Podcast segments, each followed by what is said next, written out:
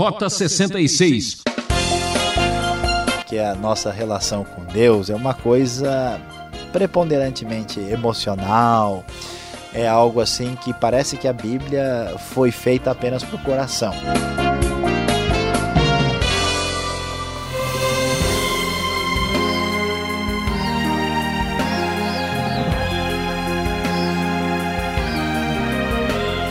Ah, que alegria saber que em todas as partes muitos estão ligados no programa Rota 66.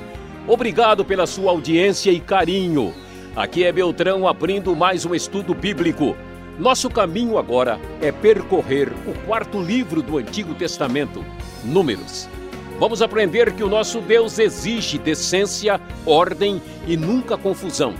Obedecer é essencial para trazer alegria, satisfação e felicidade. De malas prontas, façamos as contas. É o assunto dos primeiros quatro capítulos de Números. E o professor Luiz Saião já está em nossos estúdios para começar essa nova série. É sensacional. Se vamos prestar contas, está na hora de aprender números. Rota 66, hoje iniciando o estudo no livro de Números. Você, nosso querido ouvinte que está acompanhando Rota 66, sabe que já nós estudamos os livros de Gênesis, Êxodo e Levítico, e para compreender mais adequadamente esses livros, em relação ao Novo Testamento, nós estudamos também Romanos e Hebreus. E agora, portanto, vamos fazer uma volta no tempo, entrando aqui no túnel do tempo e voltando lá para o deserto, diretamente falando ali com Moisés, no livro de Números, um livro que é o quarto livro do Pentateuco e tem muita coisa para nos ensinar. O livro de Números é chamado assim por causa uh, de ter este nome a partir da Septuaginta, versão grega do Antigo Testamento. No hebraico, o livro é chamado de Bamidbar, ou seja, no deserto. O assunto, o tema do livro de Números é a presença de Deus em meio a um povo inconstante. Nós vamos aprender muita coisa importante neste livro de 36 capítulos que descreve principalmente a viagem do povo de Israel no deserto sob a liderança de Moisés. O livro deseja mostrar que a obediência à aliança traz bênção e se houver desobediência, isso provocará tragédia e sofrimento. Estes são os temas principais que aparecem aqui no livro de Números. O livro vai tratar de assuntos também significativos, vamos ver sobre liderança, a presença de Deus, a importância da intercessão, o problema do pecado, do, da murmuração, das queixas constantes e como Deus é, agiu com uma providência especial aqui para com o povo na época ali do uh, deserto do Sinai. Uh, o nosso assunto hoje, o nosso tema é de malas prontas, façamos as contas. São uh, esse é o, o, o tema fundamental dos quatro primeiros capítulos de Números. Vamos ver números de 1 a 4 aqui. E começamos lendo o capítulo 1, que diz o seguinte: O Senhor falou a Moisés na tenda do encontro no deserto do Sinai, no primeiro dia do segundo mês do segundo ano, depois que os israelitas saíram do Egito. Ele disse: Façam um recenseamento de toda a comunidade de Israel pelos seus clãs e famílias, alistando todos os homens um a um pelo nome. Você e Arão contarão todos os homens que possam servir no exército de 20 anos para cima, organizados segundo as suas divisões. Um homem de cada tribo.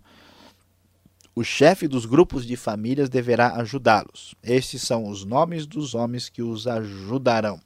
E aí então vem a lista. E o capítulo número 1 um fala de um recenseamento fala de uma contagem, de um censo feito entre as tribos de Israel. E essas tribos foram contadas e chegaram a um número extraordinariamente elevado que é apresentado no final do capítulo, versículo 44 a 46.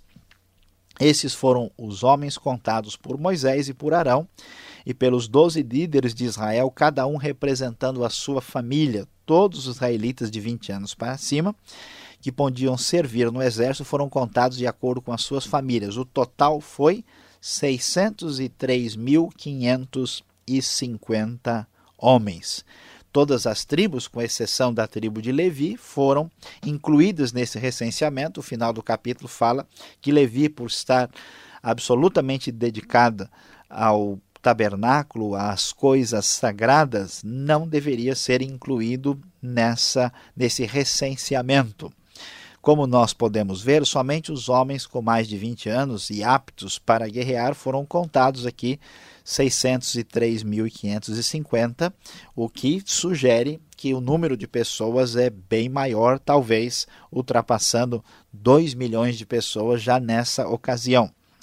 E por que esse texto aparece aqui? O povo de Israel está sendo contabilizado, está sendo estruturado e organizado para prosseguir pela viagem no deserto na qual eles vão experimentar a provisão de Deus. Então há um senso de organização, há um senso de percepção do poder e do tamanho da comunidade e principalmente de como essa comunidade vai depender de Deus.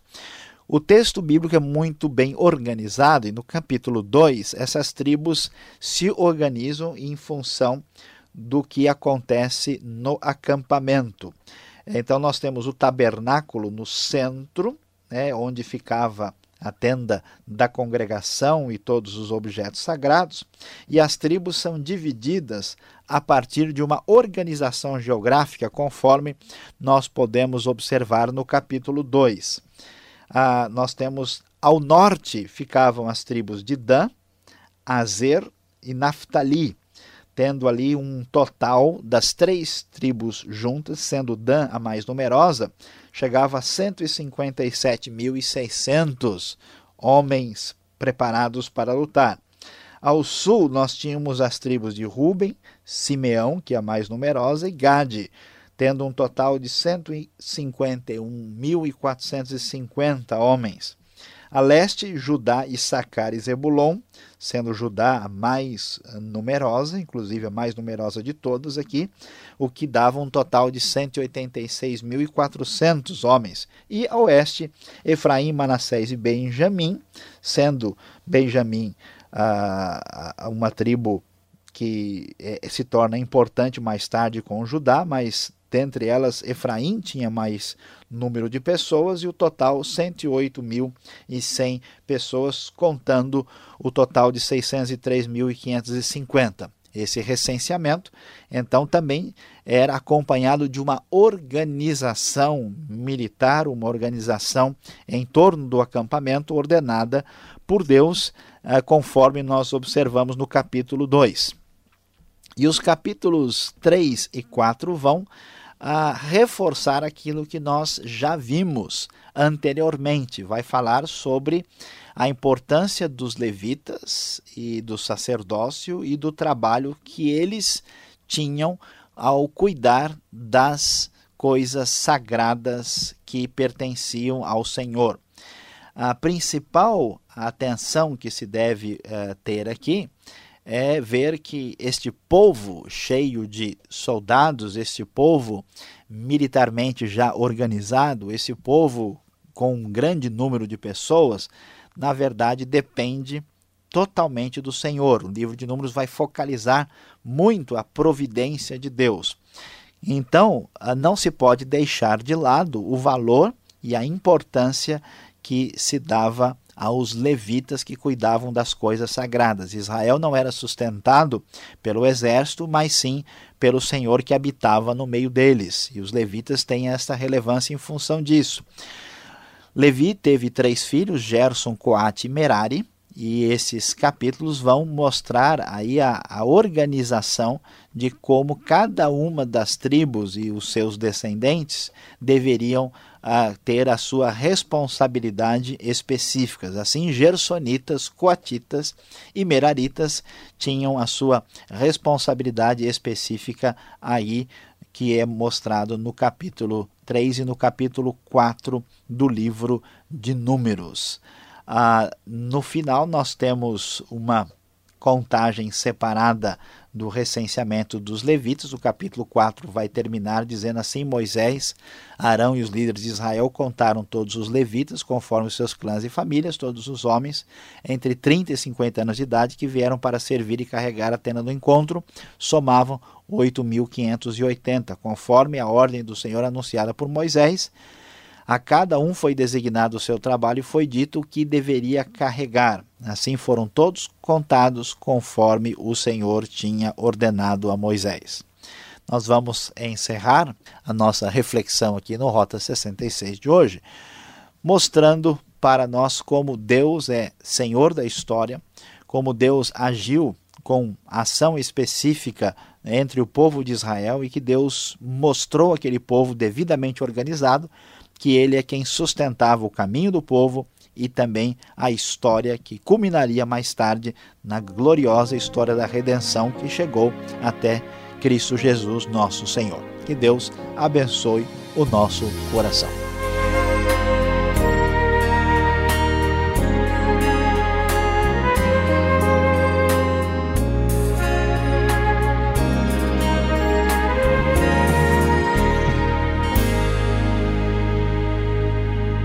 Este é o programa Rota 66, o caminho para entender o ensino teológico dos 66 livros da Bíblia.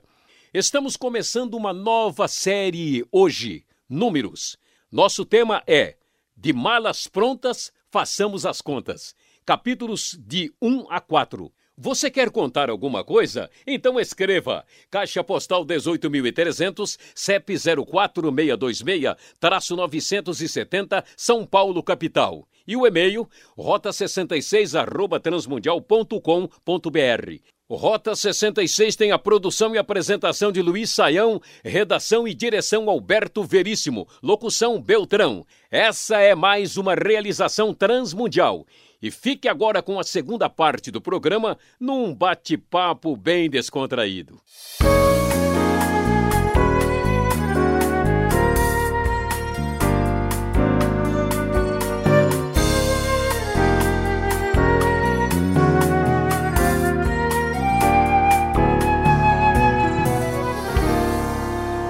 Muito bem, estamos chegando agora com a segunda parte do programa, um novo estudo e agora parece que vamos aos cálculos matemáticos.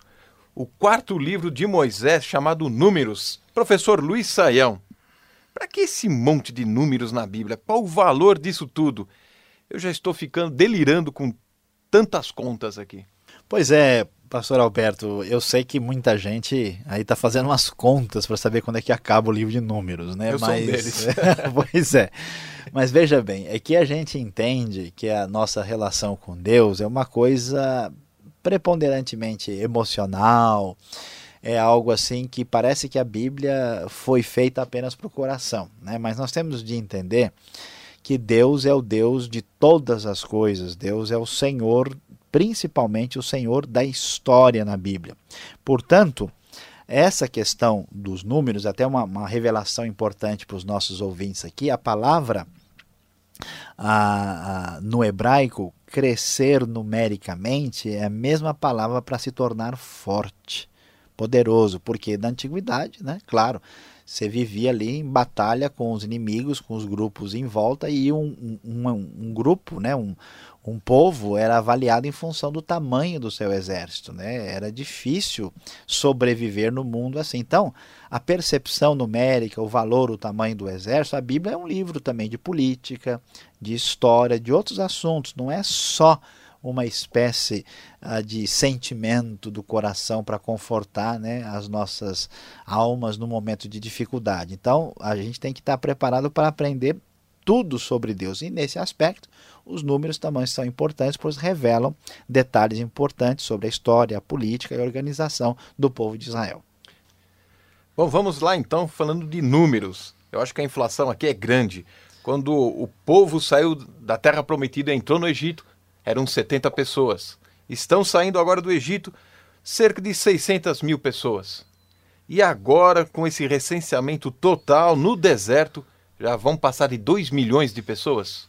Esses números não estão um pouco atrapalhados, Sayão? Olha, uh, pastor Alberto, essa é uma das dificuldades que nós temos no livro de Números. Por quê? Veja bem, a gente pode entender. Hoje nós temos um mundo com 6 bilhões e meio de habitantes, mas a gente tem uma noção bem razoável de que, por exemplo, na época de Cristo, o mundo tinha 200 milhões de pessoas. O Império Romano não chegava a 60 milhões.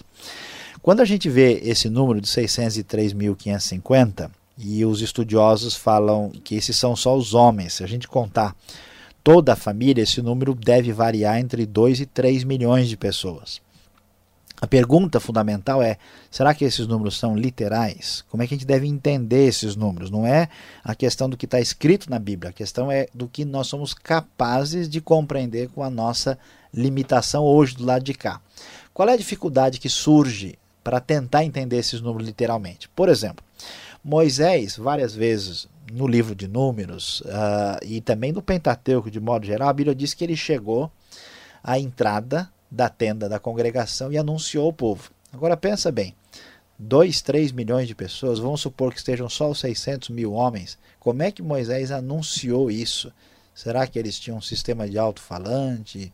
Ou havia alguém? Né? É, era de se imaginar que isso tivesse sido descrito de maneira mais mais adequada para um número grande de pessoas assim. Né? Um problema mais difícil surge quando a gente vai ler Deuteronômio capítulo 7, versículo 1, que lá fala que havia sete nações ah, na terra de Canaã que eram maiores e mais numerosas. Se é verdade que elas eram literalmente mais numerosas, assim entendendo o texto, nós devemos supor que Israel tem quase 3 milhões de pessoas, essas nações são maiores, então são oito nações com pelo menos 2 milhões e meio de pessoas ou mais. Isso daria uma população de 20 a 30 milhões de pessoas na terra de Canaã, que hoje tem no máximo 6 milhões e pouco. Então, os estudiosos acham que a gente não entendeu esses números direito, tem alguma dificuldade. Então, como é que eles fazem para entender direitinho essa questão da numeração? Uma possibilidade era tentar entender esses números como se fossem, vamos dizer, maneira uh, especial de elogiar uh, uma determinada tribo, falando do número elevado dela. Como a gente diz hoje, puxa, faz um século que eu estou esperando vocês. Eu já te disse isso um milhão de vezes. Esse número não é literal, né? Mas a maioria dos estudiosos acha que essa, essa explicação não, não convence, porque os números são muito específicos, muito detalhados. E, portanto, ah, isso não seria possível que fosse apenas uma questão de estilo literário. A outra possibilidade seria realmente entender a coisa literalmente e esquecer de raciocinar, que não parece a melhor possibilidade. Existe uma outra alternativa que foi discutida não faz tanto tempo assim, é que a palavra mil em hebraico ela pode ter um significado um pouquinho diferente. Ou seja, ela, ela pode significar, né, a partir do seu radical, um grupo de pessoas. Então, quando o texto diz, por exemplo, a tribo tinha 46 mil, isso pode ser 46 grupos de pessoas mais os 750. E esse grupo podia ser um pouco menor.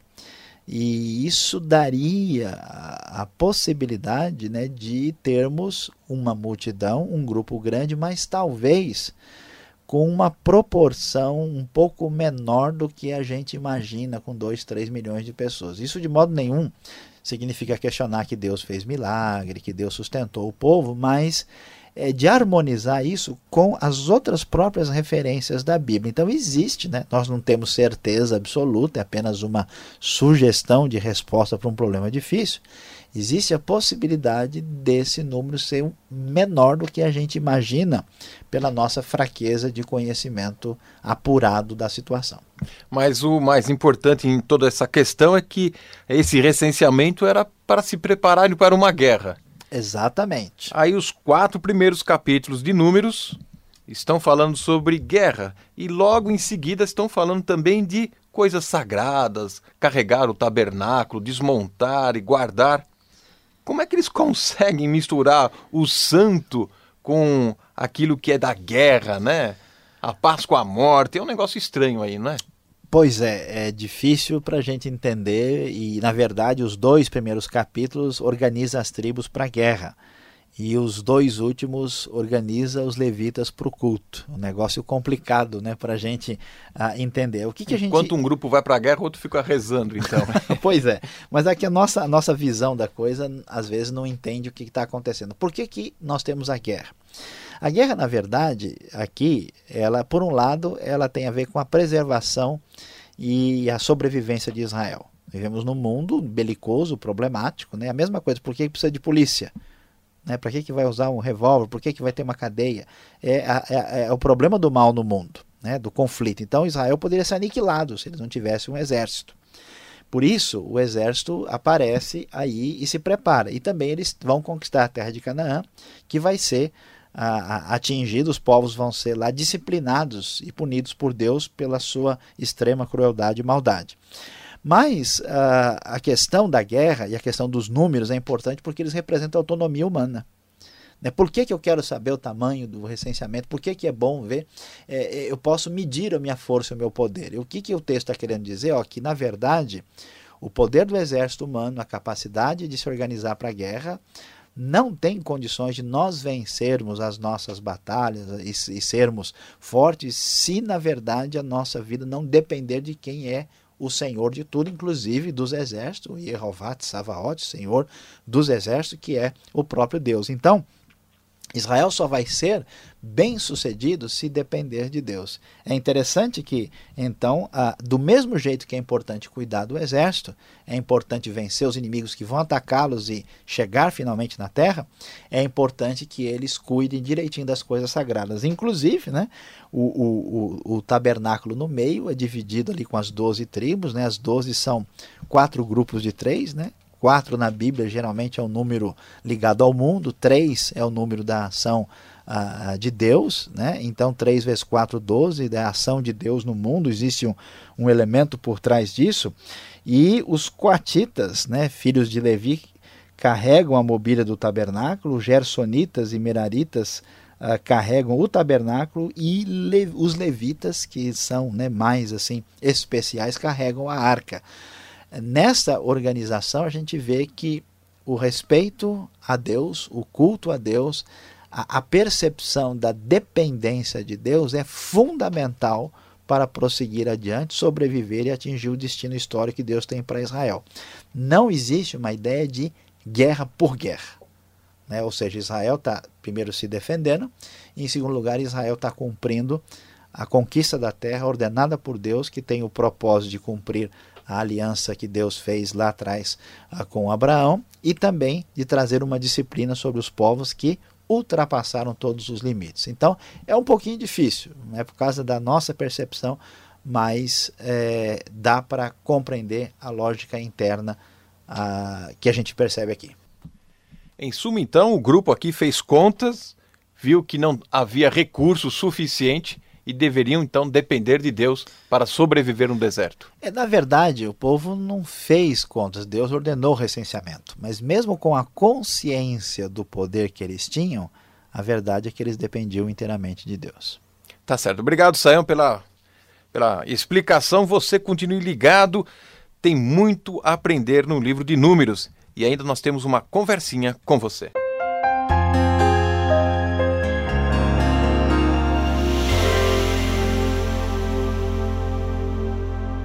Hoje, aqui no Rota 66, nós começamos a estudar o livro de Números, falando sobre o tema de malas prontas, façamos as contas, vimos números de 1 a 4. E que grande lição, qual é a grande aplicação para a nossa vida cotidiana que aprendemos aqui nesses quatro primeiros capítulos de Números? A grande verdade é que a vitória só vem com o Senhor vemos que o povo de Israel poderia certamente confiar no seu poder de guerra, no número elevado daqueles que eram capazes de lutar a batalha, Mas a grande verdade é que há uma preocupação muito significativa de que Deus recebesse a devida honra e o culto fosse preparado para que o Senhor de fato fosse honrado. Nós não dependemos da nossa força, nós não dependemos da nossa inteligência, do nosso poder. A grande verdade é que em todos os aspectos da vida, a vitória verdadeira na vida vem somente do Senhor e com aquele que está com o Senhor. Não se esqueça, vitória na vida somente através da ação do Senhor.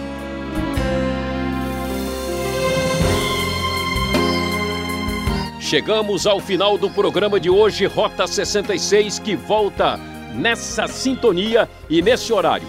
Um forte abraço do Beltrão e até o próximo. E visite o site transmundial.com.br.